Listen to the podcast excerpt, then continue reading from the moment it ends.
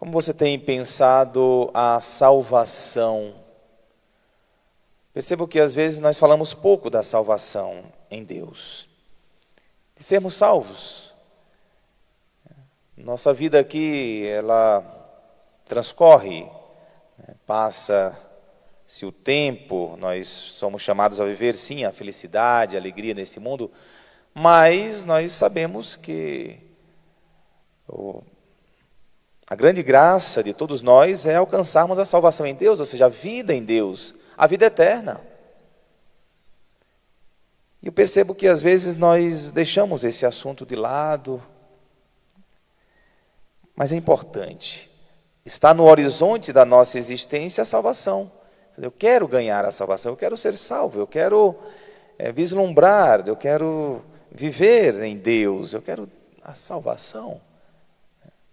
Então isso é importante porque eu percebo que saber ensinar a viver, muitas teorias estão ensinando. Hoje nós temos coach, é, pessoas ensinando a viver, e ensinam com categorias religiosas, ensinam as pessoas a viver. Então, muitas coisas que a, nossa, que a religião fazia, hoje eu vejo muitos fazerem, grupos né, disso e daquilo. Mas a, a, a religião então perderia o seu valor porque outros estão ensinando a, a transformação pessoal, a transformação do ser humano melhor. Todo mundo está falando disso.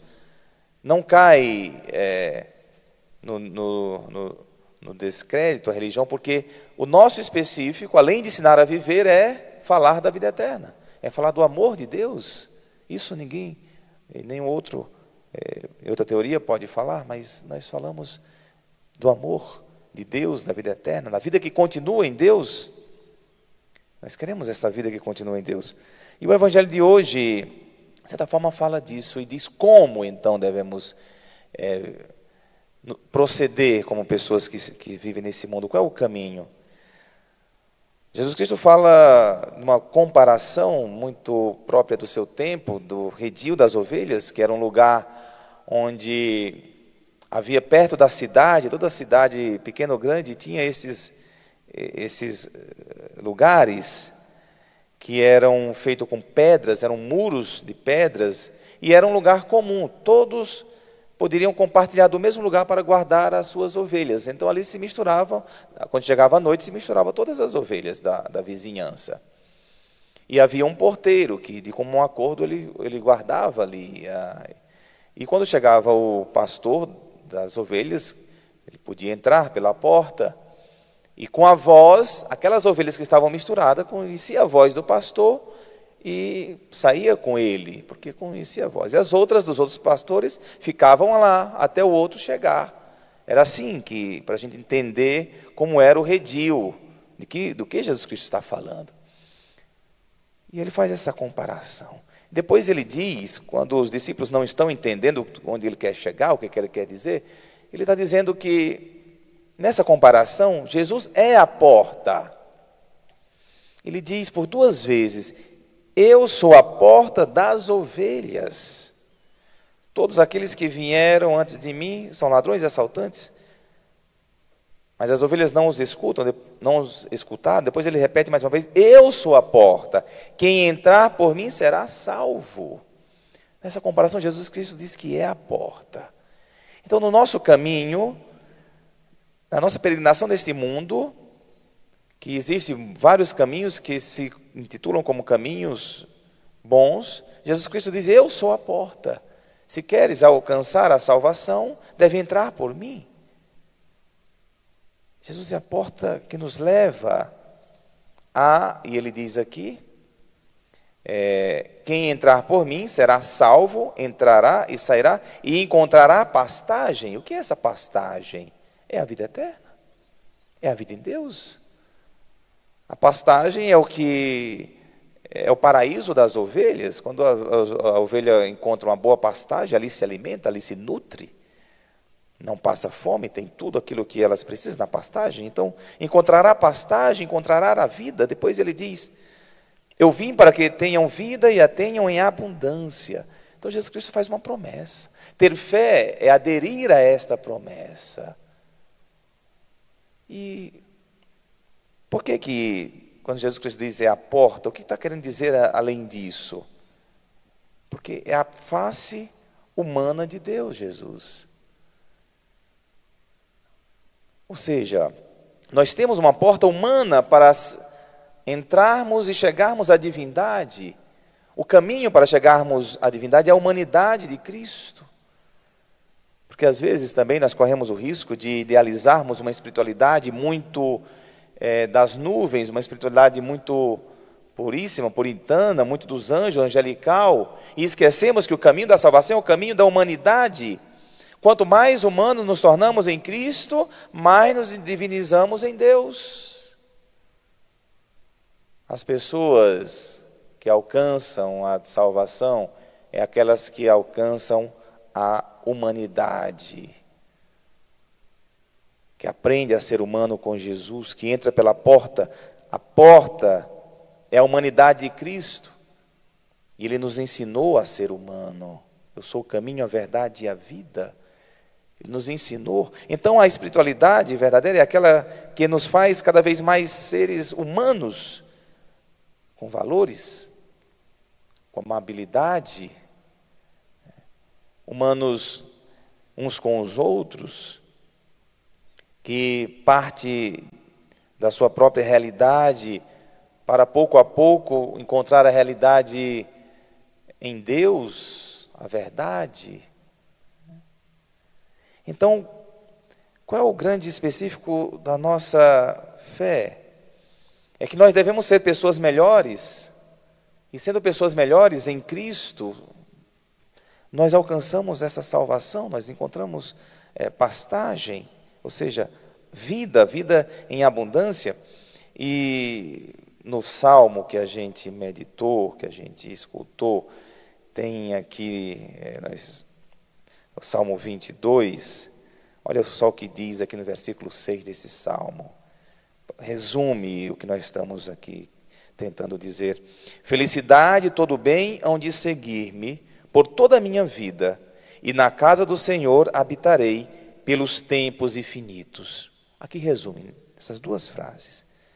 O que nós mais queremos nessa vida é felicidade. Então, felicidade todo bem hão de seguir-me esta vida eu quero viver com qualidade, eu quero viver com felicidade, eu quero viver com esperança nesta vida, onde seguir-me por toda a minha vida. Em Deus nós temos essa graça da felicidade. E na casa do Senhor habitarei pelos tempos infinitos. E o salmista vislumbra a salvação. Habitar a casa do Senhor por tempos infinitos é habitar a casa do Senhor eternamente. Esses dias circulou um vídeo de uma de uma senhora, uma senhorinha devia ter quase 100 anos, e eu gostei muito desse vídeo, me trouxe assim uma paz. Ela parece que tinha ficado entre a vida e a morte, não me explica bem o vídeo, ter ficado entre a vida e a morte, e deve ter vivido ali um, uma espécie de coma, alguma coisa, acordou e ela relatou uma experiência de ter visto, né, contemplado a face de Jesus, e ela descreve que de uma, a beleza, ela dizia tão lindo, tão belo, não tem palavras para explicar a beleza, e ela falava isso com uma intensidade ali, com uma, uma pessoa, e ela repetia aquilo várias vezes, dizendo da grandiosidade dessa experiência de ter, é, por um instante, é, contemplado a face de Jesus com tanta beleza, é, como se tivesse colocado o pé na salvação, é, o pé na, na, na, na vida eterna, e, e aí, quando ela volta em si, ela relata isso. Então, ela falando aquela experiência, aquilo nos traz assim uma certeza, porque é, esse tipo de experiência, quando eu estudei é, teologia, um professor falou que há um estudo, né? são várias pessoas que fazem esse, essa experiência em vários lugares do mundo, em várias épocas, existe inclusive um estudo. E é um pequeno sinal para que nós almejemos a vida eterna, que a vida não é só isso que a gente está aqui, não é só essa realidade que nós estamos vivendo, que somos chamados sim a viver a felicidade aqui, vislumbrando a salvação, e Jesus Cristo é o caminho. Aqui também na leitura da primeira carta de São Pedro, capítulo 2, é, nos diz, é, no versículo 25: Andáveis como ovelhas desgarradas, mas agora voltastes ao pastor e guarda de vossas vidas. Então, se nós vivemos desorientados, sem rumos, nós temos em Jesus Cristo aquele que cuida, aquele que nos orienta. Então, fé é aderir a Cristo. Fé é buscarmos nele o caminho. Eu falo isso também porque é necessário a gente falar cada vez mais da salvação, da vida eterna. Porque a nossa religião não é só aquela que ensina a viver, também. Não é aquela que só fala de, de conquistas deste mundo, mas conquista do céu também. E nós, mais do que nunca, temos, devemos voltar esse discurso da salvação, da vida eterna. Se nós, por acaso, deixamos ele de lado, nós devemos voltar. Como eu disse no começo, ensinar a viver. Muitos estão ensinando a viver. Eu vejo até com muita eficiência pessoas que se, transformam depois que fazem certas técnicas aí de, de ser melhor e tem coisas, inclusive, interessantes. Mas a salvação, a vida eterna, nós é que falamos por meio de Jesus Cristo, que é a porta. Se queremos, então, sermos de Deus, devemos ser de Jesus. A porta é o caminho, ou seja, aprender com Ele, passar por essa porta e ter a certeza de que, de fato, Jesus é o único mediador entre o céu e a terra um único intercessor entre Deus e a humanidade. Por isso nós queremos estar com Jesus. Nós queremos viver com Jesus, nós queremos conhecer Jesus. Não vamos esperar muito tempo para isso, não. Ame cada vez mais Jesus Cristo. Leia cada vez mais os evangelhos. Busque configurar a sua vida, a vida de Jesus. Busque estar bem perto de Jesus Cristo, em todos os sentidos e contemplar a beleza da sua face, fazer uma experiência da grandiosidade que é Jesus na nossa vida, nós vamos ter com certeza essa felicidade aqui que nos segue, diz o, como diz o, sal, sal, o salmista, e habitaremos a casa do Senhor, habitaremos.